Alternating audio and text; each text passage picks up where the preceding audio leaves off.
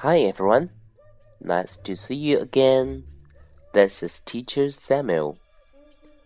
Today we'll learn letter D and the relevant words dog, duck.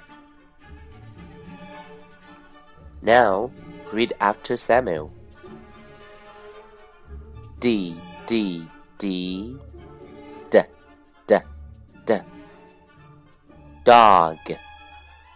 Dog. And the dog says woof woof woof. D D D. D D D. Duck. Duck.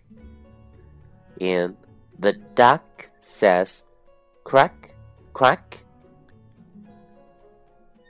Now we're going to do the TPR dance. Are you ready? We'll do the TPR from letter D. Dog, duck. Here we go.